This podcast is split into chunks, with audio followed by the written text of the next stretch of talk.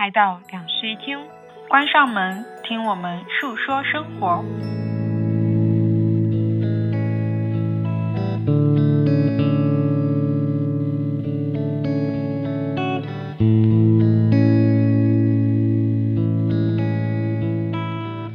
Hello，大家好，欢迎来到新期的两室一厅，我是陈一日，我是 Sunny。今天我们想要聊一个话题，是关于永远这个话题。我们想谈论永远。但是我们想打破永远这种叙事，是因为我们前段日子在网上看到了一段话，然后这段话讲的就是说，我们的文化里面太过强调永远，并且会把永远和成功牢牢的捆绑在一起。就比如说，你开了一家咖啡店，然后这家店给你带来了快乐，可是后来成本变高了，经营压力变大了，你决定关掉这家店，社会对此的评价就是说你开店失败了。如果说你喜欢写作，并且写了几本书，然后你的兴趣发生了变化，不再写。输了，社会对你的评价就是说你是一个失败的作家。如果说你跟某个人结婚了，头几年生活的挺好，然后发生了一些问题，你决定离婚，社会对此的评价就是失败的婚姻。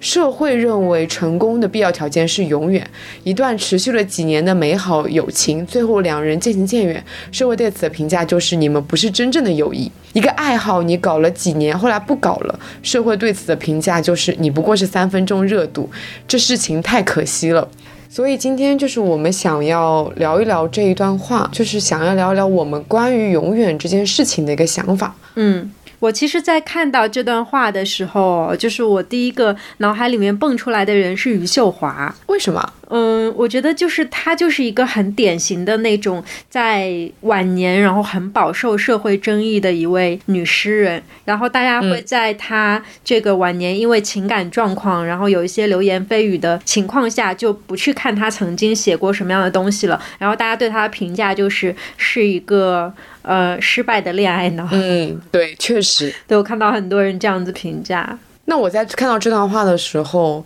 呃，我的第一反应就是跟你说说。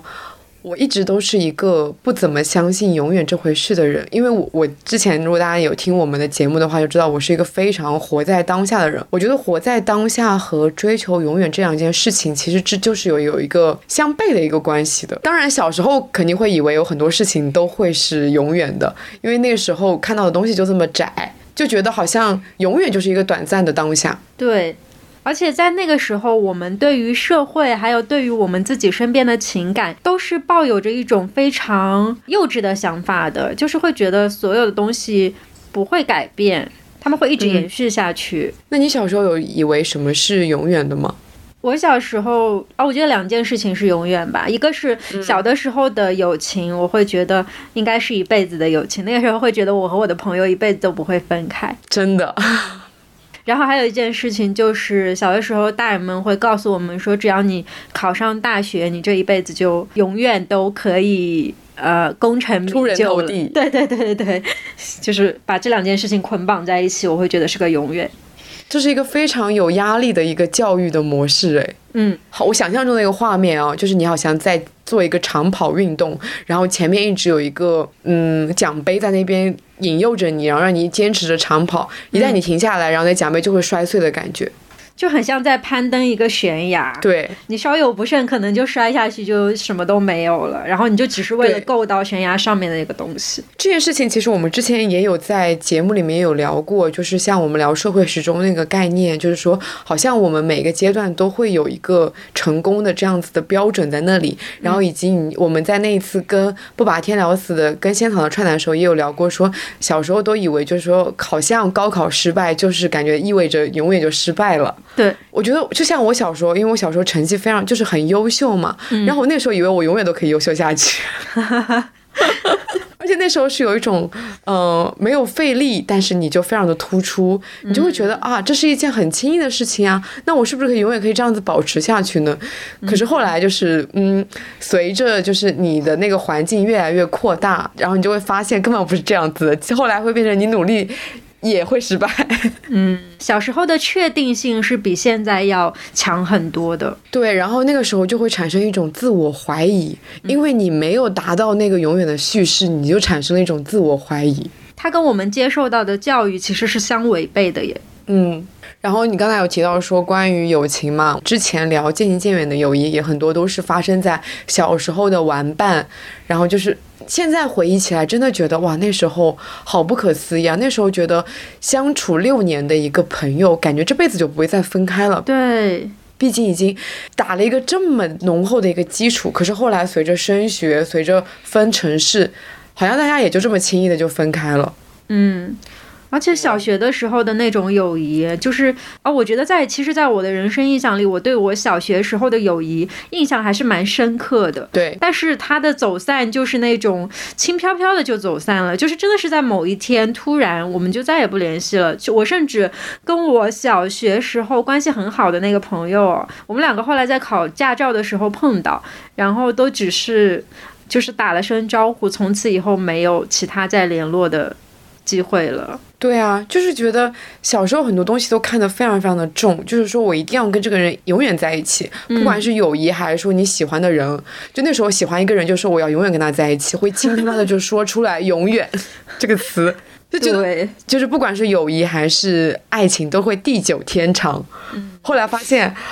呃，就轻飘飘的就走散了。我我前两天不是跟你说，我翻我二十岁的时候写的手账嘛，就相当于我写的日记。那个时候喜欢一个男生，但是没有得到一个好的结果，然后就是在在告别那一段感情的时候，拉着好朋友去天台上面痛哭流涕。但是我现在回忆起来，这件事情才过了六年吧。嗯，我现在回忆起来，我已经完全不记得这个男生叫什么名字，不记得他的名字，不记得他的脸，然后不记得我们。发生过什么事情？我只记得就是我跟我朋友在天台痛哭流涕的那个夜晚。我甚至不记得我为什么这么难过。那时候感觉好像失去也是一种永远的，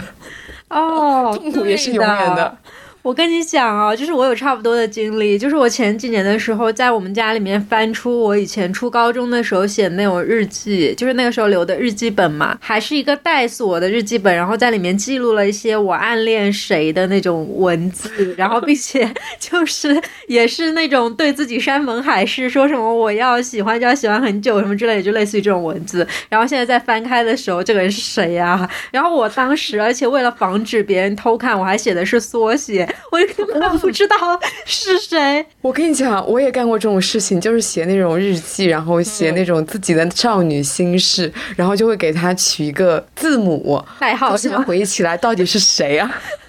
真的，那个时候就会把把时间这个刻度画的很浓、很重、很浓郁，就觉得哦，我这份现代的感情，它是可以。无限的持续下去的，可是我觉得这个心态现在也改变了哦。对，我小时候还以为说，因为每年夏天都会看《还珠格格》跟《西游记》嘛，我那时候就觉得哦，《还珠格格》跟《西游记》是不是也会永远一直在这个电视机上播放？谁知道后来我们都不怎么看电视机了。就是你是从大概什么时候就是打破了这种永远的想法的呢？我其实没有一个非常明确的节点，因为我觉得我是在成年以后慢慢的失去一些事情。就是，其实是我在从大学以后开始，慢慢的发现我自己身上有很多我曾经以为永恒的刻度，它消失了。就比如说曾经的友情，它轻飘飘的就没有了。然后还有，我以为我曾经拥有的一些东西，就比如说，我说一个最直观的，就是在我大三的时候，有一次，为了就是当时我忘记是为了帮我的一个家里的孩那个亲戚的孩子是当家教还是怎么回事，我有一点，反正我有点忘记那个前提了。但是那个时候我是做了一份高考的试卷，然后我就发现，曾经我以为我会记得一辈子的那个数学公式，在那个当下已经完全什么我都想不起来了，就是 最简单的题。我都不会做了，就是短短三年的时间没有了，它就消失掉了。曾经我在高考的时候，真的觉得这个东西怎么可能忘记啊？就是它对我这么重要，不可能忘记。但是在那一刻，它就消失了。然后我从那一刻以后，突然间意识到，就是从此以后，我们的记忆力没有办法去储存到，就是我们曾经以为的那些非常重要的东西，他们只会在我们的生命里面渐渐的、渐渐的就消失掉。然后直到我成年以后，在工作以后，又慢慢的。啊，可能失去了我喜欢的工作，或者是失去了一种生活状态，甚至是失去了，嗯，恋人，然后朋友等等。就是我们经历了越来越多的失去之后，我可能到现在才在这种转变当中，慢慢的意识到，原来不该是永恒的叙事。嗯，那我其实是近几年，然后才打破这种永远的想法，哎。因为我觉得是因为这几年的社会环境它非常的糟糕嘛，嗯，然后在这种糟糕下面，呃，又有着非常多糟糕的个体事件，比如说像我关注的那些乐团，他们解散了。嗯，就是我以为说我下一次还能看到他们的现场演出，但是已经没有下一次了。他们可能是解散了，可能是乐团的某个成员去世了。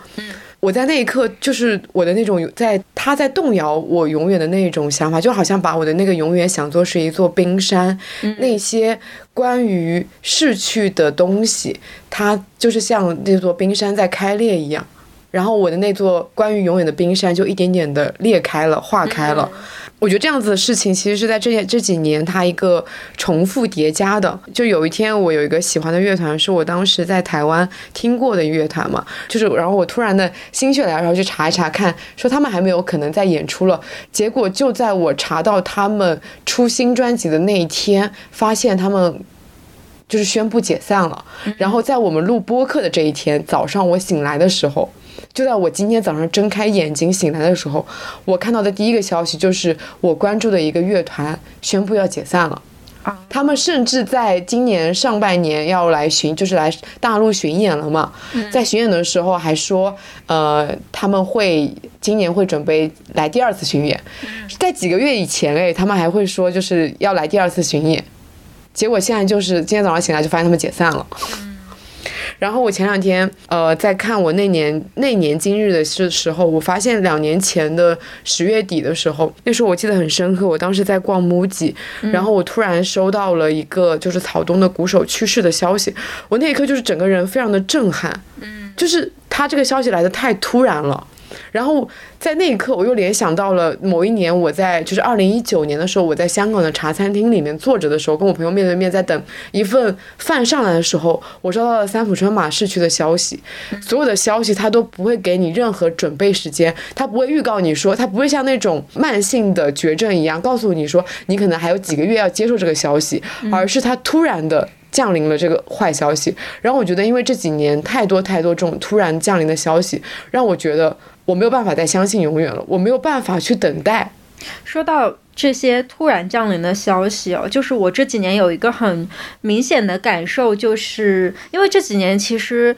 整个。国家跟国家之间的动荡非常的明显，就是特别是在疫情以后，从那个俄乌战争开始以后，我们就能够很明显的看到各种动荡的东西，然后社会的一些苦难，还有就是呃战争带来的一些不和平的那种后果，就有很多东西它就是以一种猝不及防的方式。铺开在眼前，而且是强制我们去吸收的，然后我们就真的看到了，就是很多平时其实接受不了的东西，因为我们大家其实也都是倡导和平的人嘛，你真的在看到这些东西的时候会心痛，然后我就会有一种啊，我就真的是从去年开始，我就有一种我所认为的。一直都很稳定的上层建筑，就是社会的这些核心力量，他们在慢慢崩塌的一个过程。这个过程让我一度陷入到一个很痛苦、很焦虑的状态里面，因为我。在这种状态里面，我会有点不敢相信，就是我不知道后面十几年我们会迎来一个什么样的未来，就是我们会有可能有战争吗？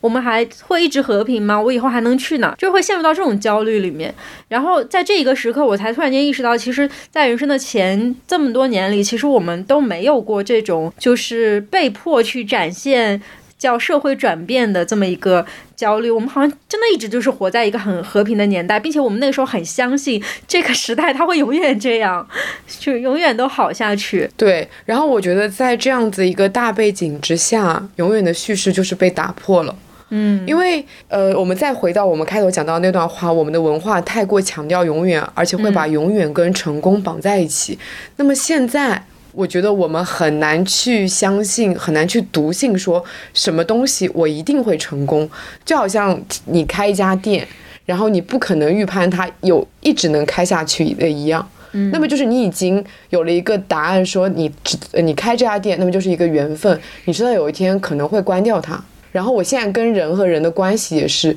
就你你认识了一个新的人，不管是朋友还是说恋人。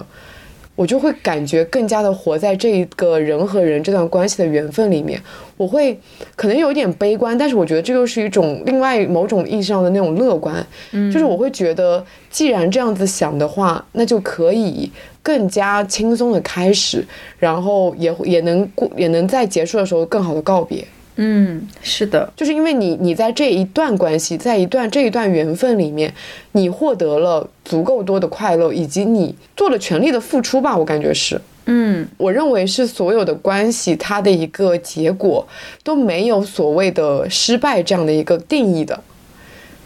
不管是分手了，还是说不再联络了。除非是说对方有可能有什么，你遇到了一个烂男人，遇到一个烂人，就骗你的钱，骗你的感情，这样子可能有一点就是那种失败的感觉在。但我觉得如果是自然而然的分开了，那他就是没有所谓的一个遗憾在的。我感觉。哎，我说到这里想到一件事情哦，就是呃，这是一个我自己身边的八卦，就是我以前认识的一个男生，他。当时是跟他的女朋友相恋了，可能快十年吧。然后他女朋友家里面反对他，他们两个结婚，就主要的原因是因为那个男生他在上海没有办法买房子，然后他女朋友是上海人，就是他们两个因为这个事情最后确实是没有在一起，然后就分开了。然后分开了以后，这个男生后来就从上海离开去了别的城市，然后很快就结婚了，好像应该是两年内吧，就跟另外一个女生结婚了。然后当时。在我自己身边的朋友圈子里面去传这个八卦的时候，大家对他的评价就是觉得前面那个将近十年的恋爱很可惜，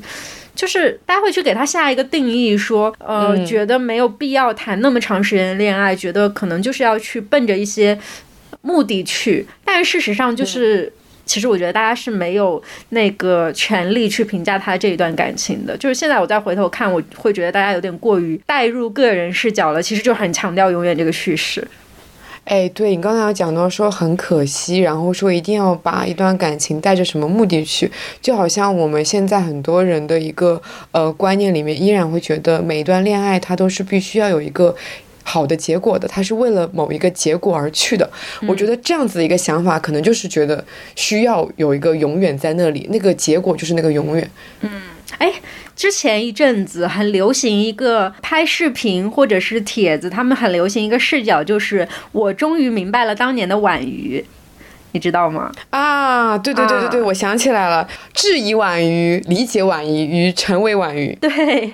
因为我们小的时候在看《爱情公寓》的时候，大家会觉得为什么展博跟婉瑜最后没有在一起？就是大家会去给他们套上一个那种圆满的结局。就是在小的时候，我们会以为他们两个的圆满结局就是婉瑜她留下了，然后他们结婚了，他们幸福的生活在那里。但是直到我们长大以后，才发现不是这样的。而且我发现这两年的叙事其实。是有一些改变，就是以前哦，呃，一对在荧幕上面的恩爱的夫妻，然后他们离婚了，然后就会讲说啊，连他们俩都能分开，再也不相信爱情了啊。对。但是这两年的一个变化，就是变成了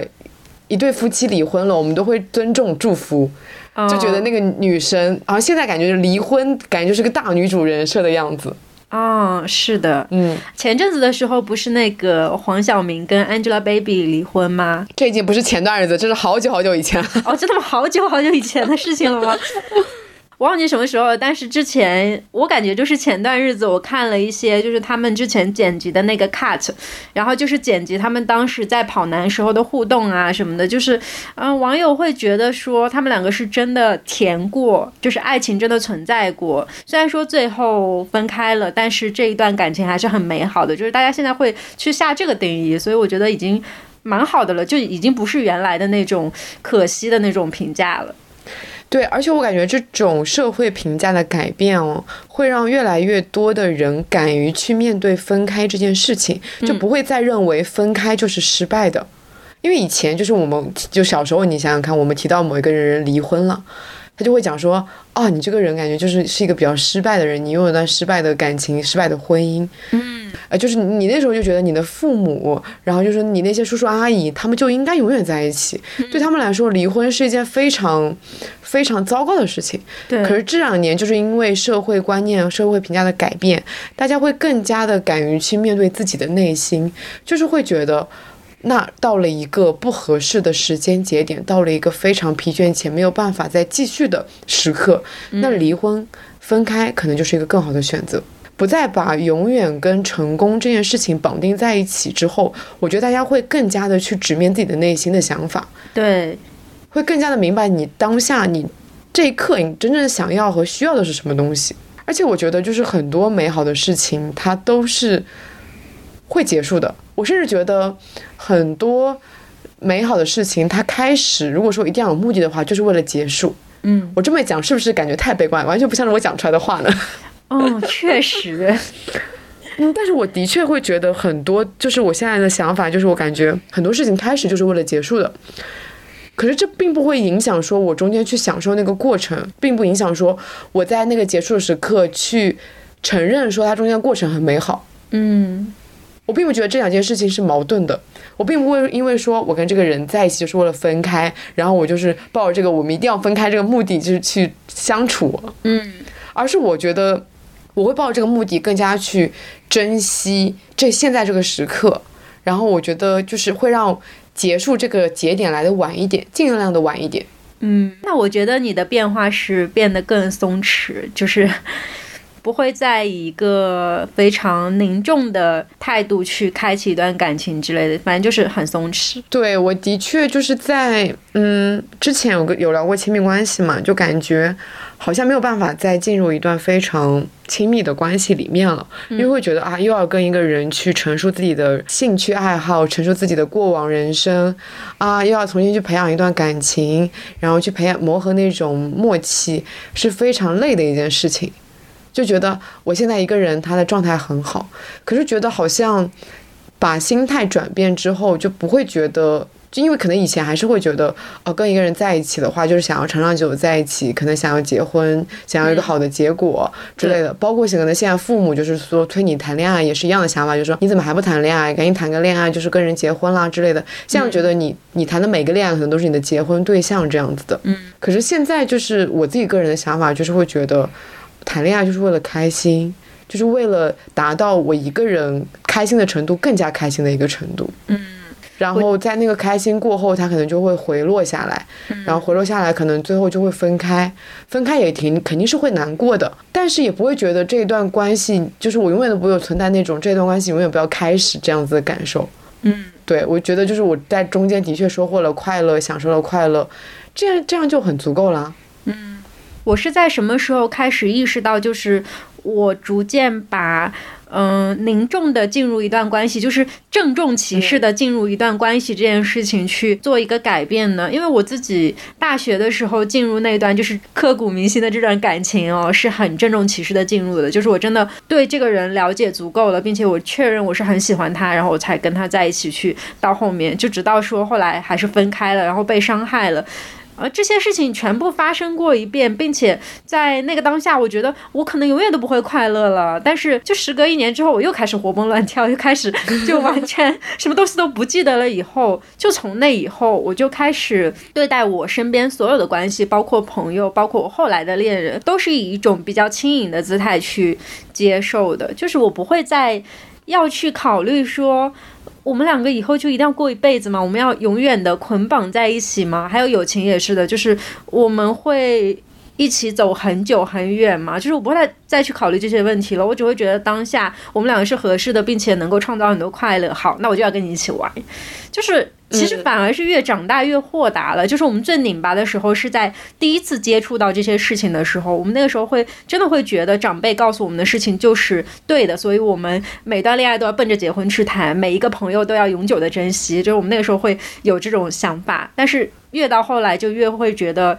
我们好像不一定要去遵从那种六七十年代留下来的这些社会的规则。嗯，那我的心态是有一个就是变化的。我小时候觉得恋爱就像夏天，然后我也总是在夏天谈一些短暂的恋爱，就是感觉就是玩的那种心态。嗯，后来就是觉得可以好好的跟人。经营一段关系，然后也是认真的去经营一段关系了，最后还是分开。然后那段时间有过一段短暂的，觉得我没有办法再进入沉重的关系里面，因为我觉得这件事情太需要谨慎，太需要挑选了。然后现在又回到了一个觉得我可以轻松的开始，认真的去对待，然后不留遗憾的结束。嗯，对，嗯，而且哦我发现你是一个很喜欢给故事画句号的人，因为从我认识你开始到现在，很多事情我发现你都会去给他一个仪式感，然后让他做一个结尾。但我觉得，嗯，我是一个擅长告别的人吧。嗯我会觉得我需要一个告别的哀悼仪式。嗯任何的一段关系可能有一个追悼会，因为你你有没有发现哦，很多不了了之的渐行渐远的那些事情，嗯，会让你在多年以后还是觉得很惆怅，觉得很遗憾。但是如果给这件事情画了一个句点，你在多年以后就可以豁达的谈起这件事情了。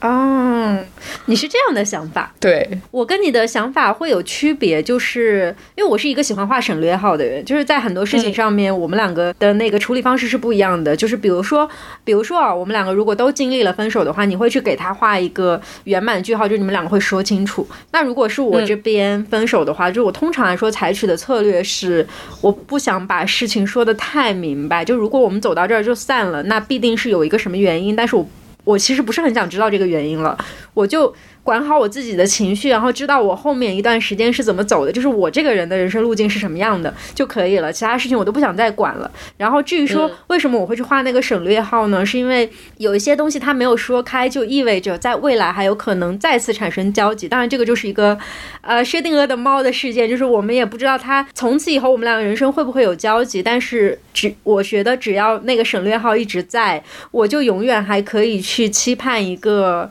可能性。就是对于我来说，那个可能性是一个支撑我继续往前走的动力，所以我并不是很想给每一段关系、每每个逝去的事情都去画一个句号，我还期待着一个未来的转折。嗯，你让我想到了《世界奇妙物语》里面的一个故事。那个故事是这样子说的，就是呃，一个女孩她遇见了一个男孩，在那个之后，她就发现她见到的每一个人背后都有了数字，就是要么是一，要么就是三这种数字。然后她一开始不明白这些数字意味着什么，就是在后来她又找到那个男孩嘛，呃，然后那个男孩告诉她说，这个是意味着你能剩下见到这个人的次数。哦比如说，你你会发现世界就是你身边跟你大部分的那种擦肩而过的路人，他们背后都写的是一、然后就比如说那个就是你的同事可能背后写了三，说明他在三天以后可能就要离职了。啊，对，只有当数字减少到就是三的时候，它那个背后才会显示数字，在三之前就是你是看不到那个数字的。嗯，然后有一天他发现他的父亲在他背后突然就是显示出来那个数字了。嗯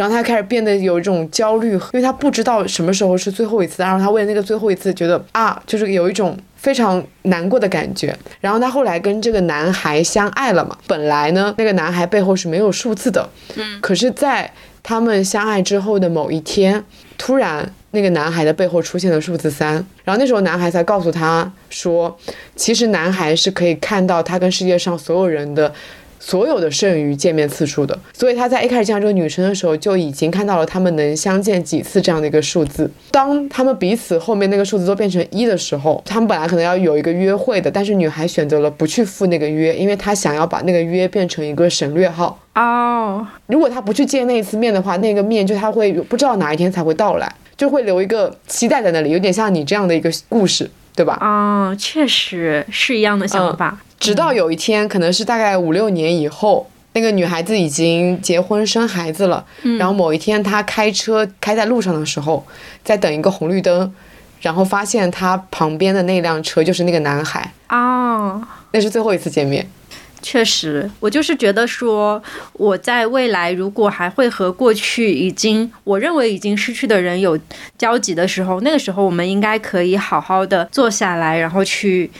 呃，就是开心的去聊一下我们的过往了，我会觉得比那个当下更痛苦的去解决我当下的情绪要好的很多，所以我对很多事情真的都喜欢画省略号。像我以前有过一个，我觉得算是莫名其妙走散了的朋友，但是后来我们两个应该是时隔四五年吧，然后再次见面的时候把事情讲开了，那一刻我就觉得还挺惊喜的，就是也其实都没有如释重负那种感觉了。我觉得如果在那个当下就解决的话，应该会很如释重但是到后来就是真的是给我的生命又增加了一些惊喜。然后在那一次会面之后，我和那个女孩子就是。呃，慢慢的又会有了一些交集。尽管说我们现在不是朋友啊，就是我觉得就是一个认识的状态，但是搞不好以后还会再有交集。就是这种人生的可能性不会被我断掉，所以我不会去画那个句号。但是我觉得我们两个去选择。做这些事情，其实都是一个，就是对那一段美好的事情的一个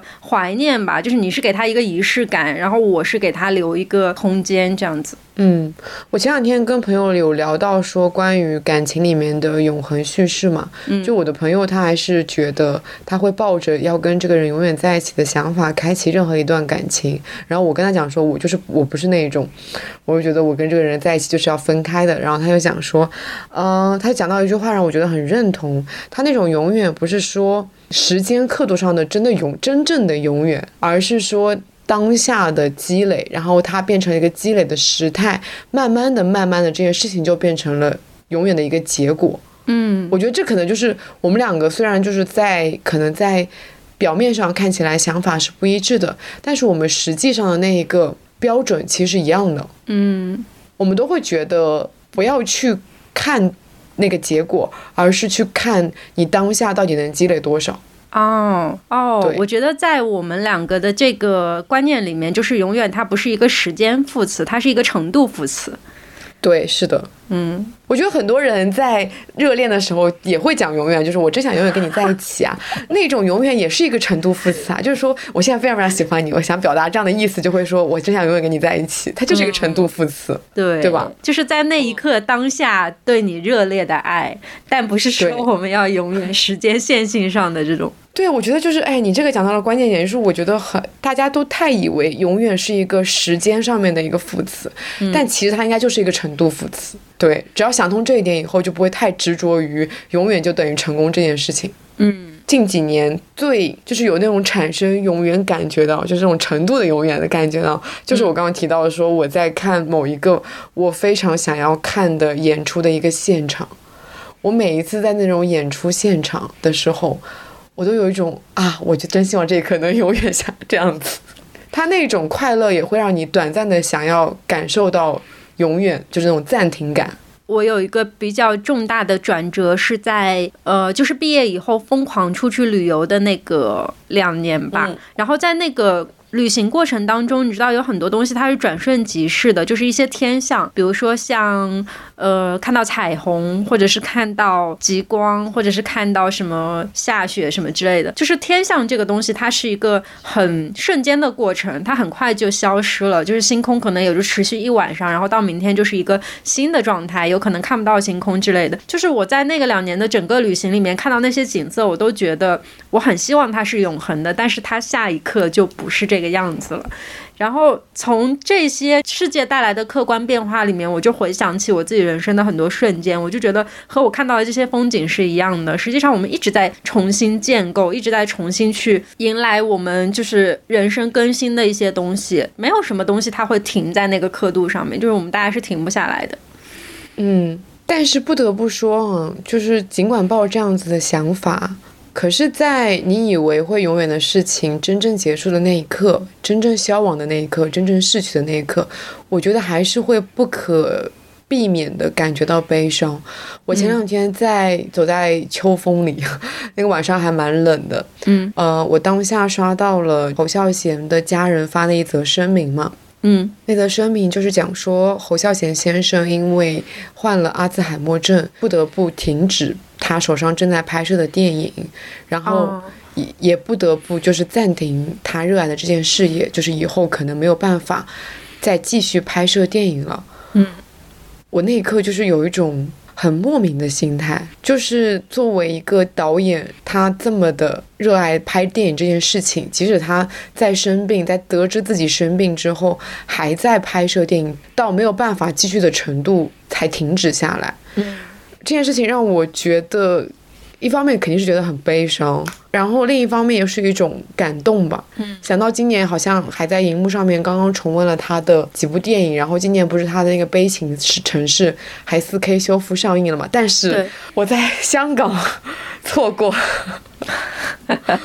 屡次错过，还在上海没有抢到票。啊，结果在今年年底就出来了这样的消息，就是对你那种悲伤感是没有办法消亡的。这件事情你可能以为是永远的，但是它打破的时候，还是有一种非常非常难过的感觉。然后包括像坂本龙一，不是也在今年去世了吗？对。像是他之前在得知自己有癌症之后，也有一段时间不得不停止工作。然后后来看他的纪录片里面，他就是治疗之后又开始继续创作音乐，可能就是那时候开演出啊什么的。这件事情我也在节目里面提过，说有那是就是那种差之分毫，可能就可以看到他演出现场了。嗯，可是他永远的离开了，在他离开那一刻，我就觉得。哦，还是就是你已经你知道他有有一天会离开，可是你还是没有办法避免就是那种悲伤的心情。嗯，包括像前两天不是钱德勒的去世嘛。我看了好多好多篇文章，其实我是一个没有老友记情怀的人，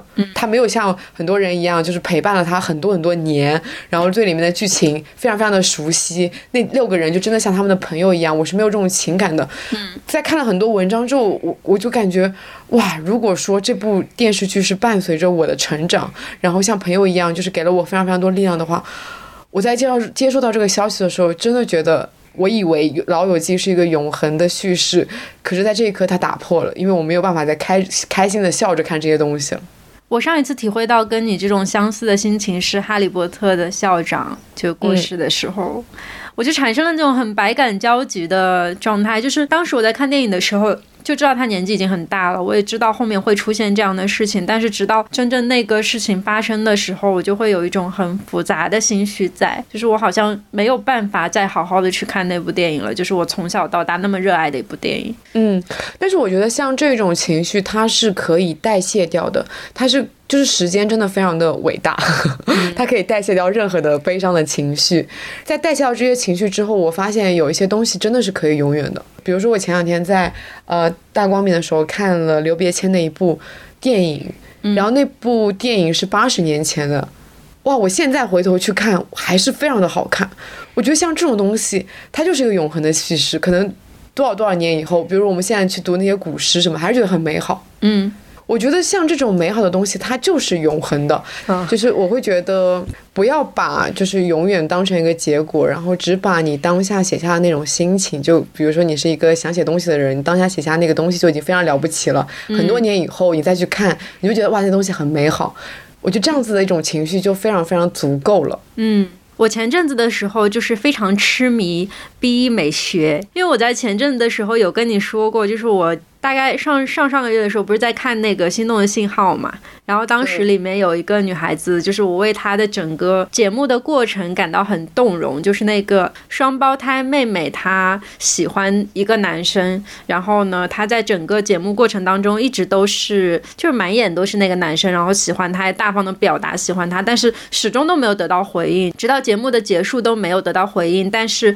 她还是选择了爆灯，就是在那个节目里面，她会有一个。爆灯的环节就是，如果你想要告白的话，你就爆灯。因为通常大部分人就是，如果得不到回应的话，在最后是不会去表白的。然后妹妹她就是在最后穿上了玩偶服，然后去和那个男生做了最后一次表白。然后她在表白的时候和那个男生说：“我不需要你回应我，就是当我现在在跟你说出这些话的时候，就会是我开始。”剥离这一段感情了，就今天是我喜欢你的第多少多少天，但是也是我不喜欢你的第一天。哇！就听到这这些话，我觉得他好勇敢，就是他真的很勇敢的给自己的整个情感。画了一个句号，而且是以他跟我一样，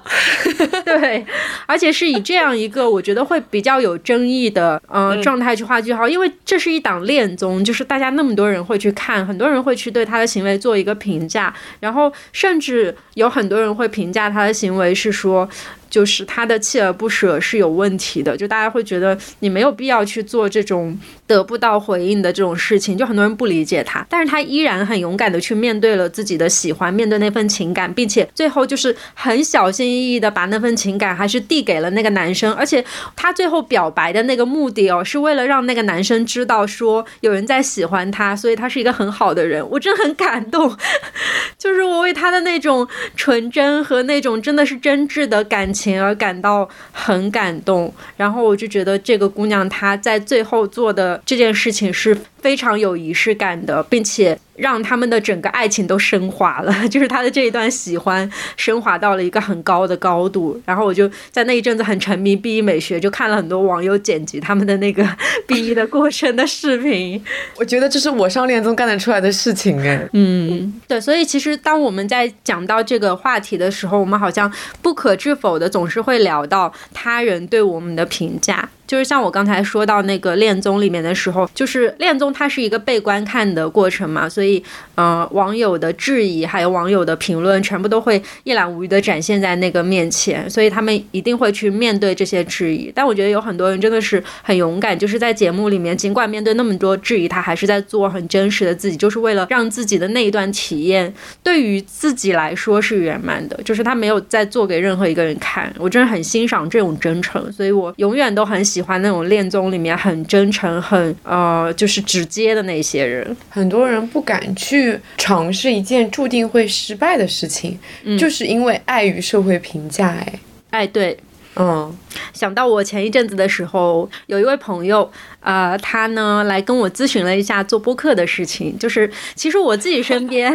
有越来越多朋友会来咨询我该如何做播客，因为我们播客做起来了嘛。然后他们会来问说你们是怎么做起来的？你这个流程，你最开始是怎么开始的呀？你怎么找到这个搭档？我都会去跟他们一五一十的去把实话跟他们讲，而且我跟他们会说啊，你们可以来听几期，可能你就懂。然后呢，但是。就是这些人里面，后来真正实际上在做的，就据我所知的只有一个人，然后其他人都是没有做的。然后有一些人关系会比较好，所以我就会去问他，你为什么没有开始？给到我的回应基本上都是差不多的，就是大家会觉得，如果做这件事情的话，我就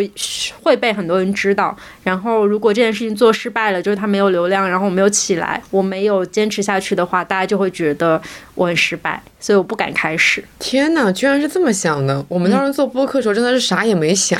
也没有想说我们能不能一直做下去，就是先做，做了再说。其实我觉得他们这种心态还蛮好，学生心态的。就是你会发现社会上面有很多那种成绩一直很好，我是说从小到大啊，就是真的是呃通过学业然后进阶人生的那些九八五二幺幺的，我身边的那些双一流大学毕业的朋友们，我觉得他们身上都存在着那种，就是好像很难去开始做一件。甚至是做副业吧，就是做自媒体。我其实觉得我身边有很多朋友是很适合做自媒体的，但是大家都很犹豫，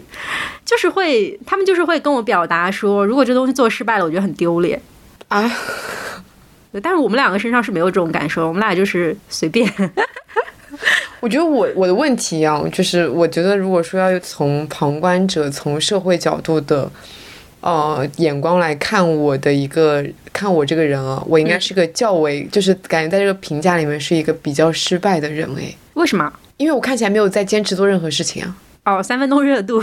对我太三分钟热度了，就是所有的爱好、所有的想法都是一时兴起，然后也坚持不下来，感觉看起来也没有什么所谓的说非常非常突出的一个标签、一个技能在那里，然后我又很三心二意，我什么都要分享。嗯。我其实在这几年里有稍微面临一些社会价值体系的评价，就是在我离开那一份，嗯，当时就是怎么说呢，促成我一些比较好的社会地位的那份工作以后，因为在那份工作的时候，我还认识了一些就是可能同等境况的朋友吧，然后。他们也会有一些成功的点在，然后我后来再次见到这些朋友的时候，我会告诉他们说我的近况是我已经离开了那家公司，然后现在我没有在做什么事情，就是我没有再次创业了，然后我没有再去像当年那样做一些很有意义、很啊社会成功感的那种事情了。我我会如实告诉他们，但是他们都会给我一个评价，就是好可惜。我感觉就是社会评价会给到很多事情，觉得啊怎么样是怎么样是正确的，怎么样是可惜的，就好像呃一段谈了十年的恋爱没有结婚是可惜的，一个非常好的工作没有再继续做是可惜的。嗯，可是那段十年的恋爱结束之后，他有了一段新的感情，然后结婚了，他当下很快乐啊，那他就是一个非常好的状态。然后你在结束了一个很不错的工作以后，你现在也很快乐啊，也是一个很不错的状态啊，就是。从我们自己的人生叙事上来看，我们是很能够看到，就是在这个线性上面，我们在这一段时间内得到了什么的。就比如说我的那份工作，我很明显的能够看到自己在那份工作里找到了我的本性，就是我终于知道了我是一个什么样的人，就是在那一段时间里面，我是个什么样的人，这个主题开始慢慢的明晰了起来。在此之前，我都不知道自己是一个什么样的人，我也不知道自己卷不卷，然后喜不喜欢工作之类的。那在那段时间里，我知道了，并且后面我的人生都依托这个基础，就是我知道自己是一个什么样的人为基础，然后去展开。我觉得一切就很豁然开朗的感觉，但是这个感觉就只有我自己知道了，其他所有听说过我的故事，然后知道我曾经获得过那些奖项、拿到过什么荣誉的人，他们只会觉得说。呃，是从一个巅峰，然后降落到了一个低谷，就是大家只能看到一个事情的一面，其实你是不能够看到别人的一个成长经历或者情感经历的。所以，我真的觉得社会上有很多评价是一种很贸然的评价，就是没有必要去给一个事情下一个很片面的定义。对，说到职业嘛，我就想到了，说我其实是一个相信有终身职业这样的一个事情的。嗯，但我觉得只有小部分的人能真正的找到属于他的终身。职业，对，就是它是一个在我看来很有重量的一个词。嗯，你是真的热爱这个职业，并且以此为目标，然后终身去实践，才叫终身职业。比如说像作家这样一个东西。嗯，可是我觉得，在你把它，就是把它，就是比如说我要把一件事情，然后现在我决定了，我要把这东西当成我的终身职业来做的时候，你就可能会带着一些功利心。啊，是的。对，我觉得如果说带着太强的功利心，你就可能会去评判说你要怎么怎么样才能算成功。如果说你没有怎么怎么样，你就失败了。嗯，我感觉一旦产生这样的想法，其实反而是对这个终身职业有一点动摇的。我之前就有跟一个建筑师朋友聊，他跟我说，在他决定要把建筑师这件事情当成终身职业之后，他就突然意识到了。成功和失败，赚的钱是多还是少，这件事情其实变得没那么重要了。嗯，因为他已经决定要把它当成一个终身的职业，那么把它放在一辈子来看，所有的当下的短暂的成功或者失败，它都是一时的，因为他已经不管怎么样，他都要坚持做这件事情了。我当时就觉得，哦，原来终身职业是这样子的，而不是说我把这个当成一个目标，我就要去完成它、实践它，达到什么拿到诺贝尔奖这样子为止。而是就是你真正热爱这件事情，然后你放轻松就去做它，只要去做它，你就是在实践你的终身职业。我觉得我们现在这个社会有一点太强调结果论了，就是在我们接触到的互联网里面，我们看到的很多论调都是我成功做了某件事情，然后大家会去忽略他这个过程当中的付出，就是。嗯，我有一个很明显的例子，就是我在大学的时候，有一些朋友是考研的，然后考研的这一部分朋友呢，有一些人是成功的考上了自己想考的学校，有一些人是考研没有上岸，但是大家其实就会很很快的去把这两个东西去定义为成功或者失败嘛，就上岸那帮人就成功了，对吧？然后没上岸的就是失败了。但事实上，就是我自己身边的朋友，他们没有考上研的那一群人，在考研的整个过程里面收获到了什么东西呢？外界对他是不关。关心的，但是他自己是知道的，就是在这段时间里面，我付出了什么样的精力，还有我所有的坚持和努力，最后虽然没有换回来一个我想要的结果，我觉得这个应该是想要的结果，但是他还是带给了我对于自己一些新的认知。我那个朋友就是很明显，他在考研之后，他对我说，就是他在考研整件事情里面，因为他考那个大学确实很难考，而且跨专业，所以他。没有上岸，但是他对这件事情一直以来的态度是，整个考研的历程给他后面的人生造就了非常大的信心，就是他终于知道自己原来在一件事情上面可以这么有力毅力，这么有韧劲，他可以知道自己是一个原来是一个很坚韧不拔的人，原来所有的事情都没有办法打倒他。我觉得这种勇勇气很好，就是它不是一个结果所能衡量的东西，是你自己能够在一段时间里面得知你的人生你自己是什么样子的，就是这一部分。分会让我觉得很动容，所以从那以后我就没有再去定义别人的考研结果了。就是在此之前，其实我也是会把一个考试的结果当成成功或者失败这两种结果来下定义。说到考研哦，就是我有一个朋友，他现在在当老师嘛，嗯，然后当时他是同时要面临考研跟实习这两个压力的，嗯，然后他在他当时考研非常非常的努力嘛。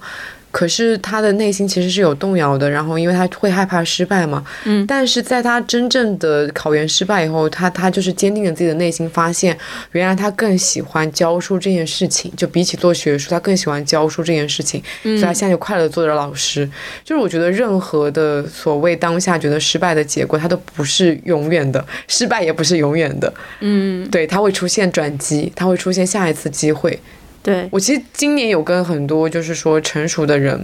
就是我刚刚提到像建筑师这样子比较有已经可能有一定的自己的终身职业这样一个概念的人聊天，嗯。我就会发现他们在面对自己的职业选择道路上面，其实是嗯都没有那么紧绷的一个状态，嗯。可能是因为因缘。际会就进入了他们现在所在这个行业，然后也是因为每一次到了某一个节点，需要去转换自己的一个心态，转换自己的一个身份，所以就这样子接下去下一步做了。它是没有一个结果导向的，而是一步一步就到了现在这个程度。嗯对我觉得跟我们一直在这一集里面聊到的事情是有一个一致性的，就是你在当下一点一点的积累，可能到某一天你突然回头过头去看的时候，哦，发现。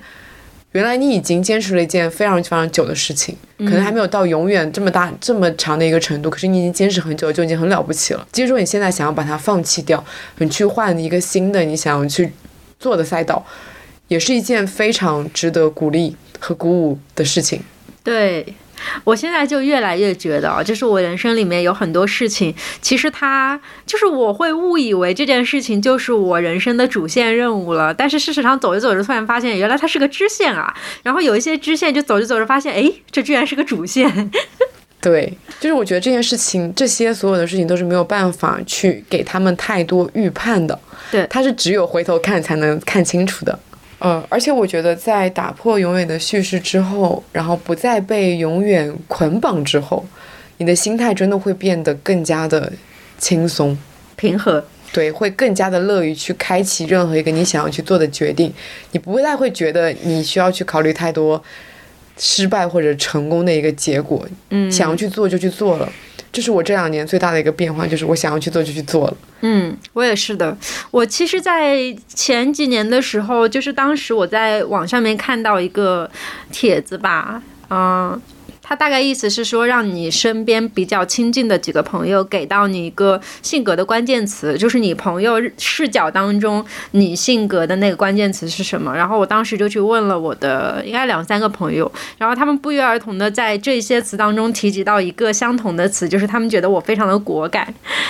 嗯，就是我在做任何事情的时候，我都没有去考虑太多，只是说在那个当下，哦，我会去考虑一些啊，就是这个事情的可实操性，但我不会去考考虑它最终带给我的那个结果是什么，而是说我能不能做。如果我判断说我能做的话，我真的就是立刻去做了，我不会瞻前顾后去想很多。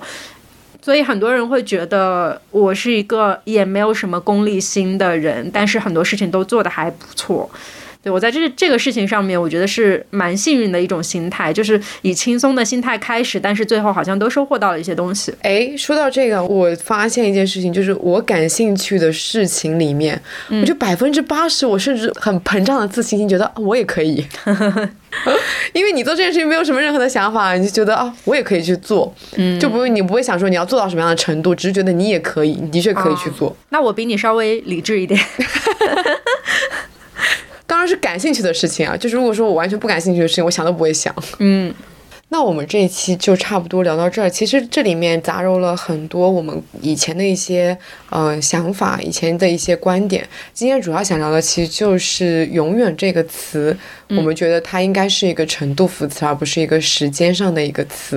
然后我们也觉得大家可以试着去打破一下这个“永远”的观念。毕竟现在整一个的社会环境它都在一个不稳定中，那你为什么觉得你可以在这个不稳定中获得一条非常平稳的道路呢？好像在讲什么丧气话，不对，我应该说，大家可以在这种不稳定的状态里面搏出一条精彩的道路，对吧？嗯，我觉得就是嗯、呃适应不稳定吧，然后希望每个人都可以活在当下。对，是的，我觉得活在当下这件事情真的是越活越觉得哇，太对了。就是以前会觉得是什么鸡汤啊，就这两年会发现有很多你以为的鸡汤，其实真的是真的。这件事情其实我们之前有点想聊一个选题，就是你以为很多那种很鸡汤的叙事，其实真的都是真的。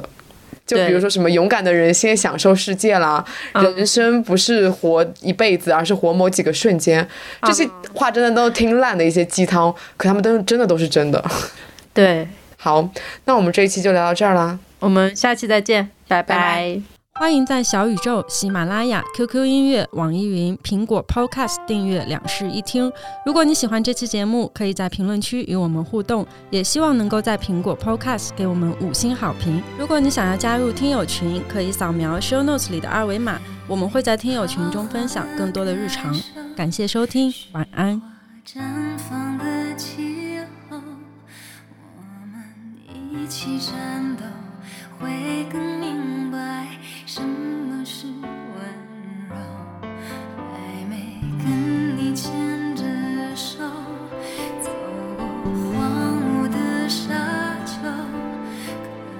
从此。